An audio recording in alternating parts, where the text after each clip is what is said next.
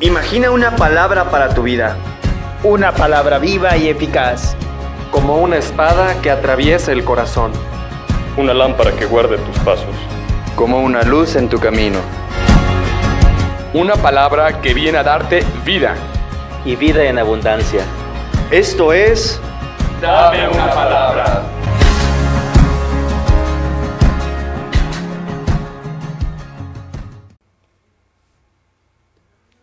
Del Santo Evangelio según San Juan. En aquel tiempo, la gente le preguntó a Jesús, ¿qué signo vas a realizar tú para que lo veamos y podamos creerte? ¿Cuáles son tus obras?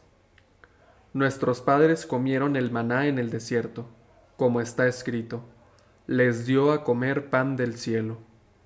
Jesús le respondió, yo les aseguro, no fue Moisés quien les dio pan del cielo, es mi Padre quien les da el verdadero pan del cielo, porque el pan de Dios es aquel que baja del cielo y da la vida al mundo. Entonces le dijeron, Señor, danos siempre de ese pan.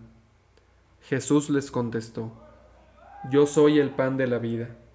El que viene a mí no tendrá hambre, y el que cree en mí nunca tendrá sed. Palabra del Señor. Hola, ¿qué tal? Soy el seminarista Andrés y a continuación me gustaría compartir contigo esta reflexión. En este itinerario pascual continuamos dando lectura al Evangelio según San Juan. El día de hoy se nos relata la escena en la cual la gente le pide a Jesús que realice un signo milagroso que ellos puedan ver y así creerle y se remontan al recuerdo del maná que recibieron como alimento durante la ardua travesía por el desierto, a fin de que el pueblo de Israel sobreviviera. Pues bien, Jesús les responde que es el Padre quien da el verdadero pan del cielo, porque el pan de Dios es aquel que baja del cielo y da la vida al mundo. La gente, asombrada por la respuesta de Jesús, y con gran esperanza le piden que siempre les dé de ese pan.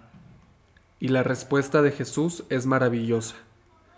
Yo soy el pan de la vida. El que viene a mí no tendrá hambre, y el que cree en mí nunca tendrá sed. El hambre y la sed son sensaciones muy intensas e indispensables para mantener la vida pues son las señales que nos da nuestro cuerpo para aportarle los nutrientes y líquido necesarios para poder vivir. Nuestro Señor, el pan de la vida, ha decidido permanecer con nosotros bajo las especies eucarísticas hasta el fin del mundo. Hoy, al igual que hace dos mil años, Jesús mismo se nos sigue ofreciendo a sí mismo en la Eucaristía, para que comulguemos con Él y tengamos vida eterna. Él lo dijo muy claro, el que viene a mí no tendrá hambre, y el que cree en mí nunca tendrá sed. ¿Cómo saciar esa hambre y esa sed intensas que tiene nuestra alma? ¿Cómo llegar a ser plenamente felices aquí en la tierra? La respuesta nos la da Jesús. Creer en Él, acercarnos a Él, y recibirlo en la Sagrada Comunión, pues el pan de la vida es el único alimento capaz de saciarnos, alegrarnos y darnos la vida eterna. Si te ha gustado esta reflexión, compártela con tus amigos, conocidos, familiares y ayuda a que la difusión de la palabra de Dios continúe haciendo eco en todos los rincones de la tierra. Gloria al Padre y al Hijo y al Espíritu Santo